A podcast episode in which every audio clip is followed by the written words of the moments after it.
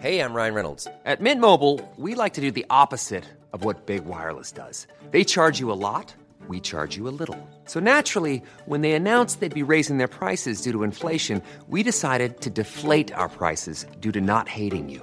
That's right. We're cutting the price of Mint Unlimited from $30 a month to just $15 a month. Give it a try at mintmobile.com slash switch. $45 upfront for three months plus taxes and fees. Promo rate for new customers for limited time. Unlimited more than 40 gigabytes per month. Slows. Full terms at mintmobile.com.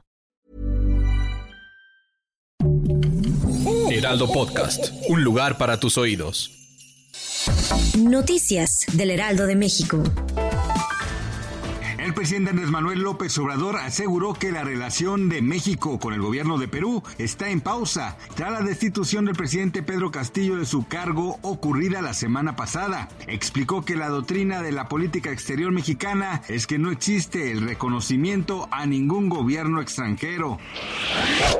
Sin mencionar nombres, el presidente Andrés Manuel López Obrador advirtió a sus compañeros de la 4T que tengan cuidado de ser reclutados por el bloque opositor, porque dijo, ahí hay anarquía política y no les pueden ofrecer nada seguro. En la mañanera, al descartar a pregunta expresa alguna ruptura en Morena por la pugna entre Ricardo Mejía Verdeja y Armando Guadiana por la candidatura a la gubernatura de Coahuila, aprovechó para lanzar una advertencia a sus correligionarios. Un portal ruso de noticias informó que el Kremlin está siendo azotado por un fuerte brote de gripe, mismo que podría obligar al presidente ruso Vladimir Putin a esconderse en un búnker para no contagiarse del virus. Es importante señalar que Putin está obsesionado con las amenazas a su salud y de hecho actualmente hay varios rumores que dicen que podría tener cáncer, aunque esto no ha trascendido si es cierto o no.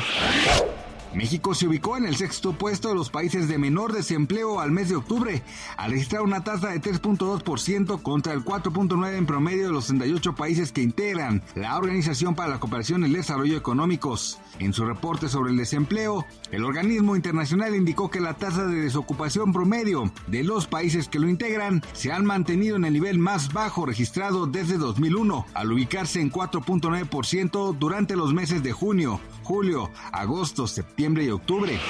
Gracias por escucharnos, les informó José Alberto García. Noticias del Heraldo de México.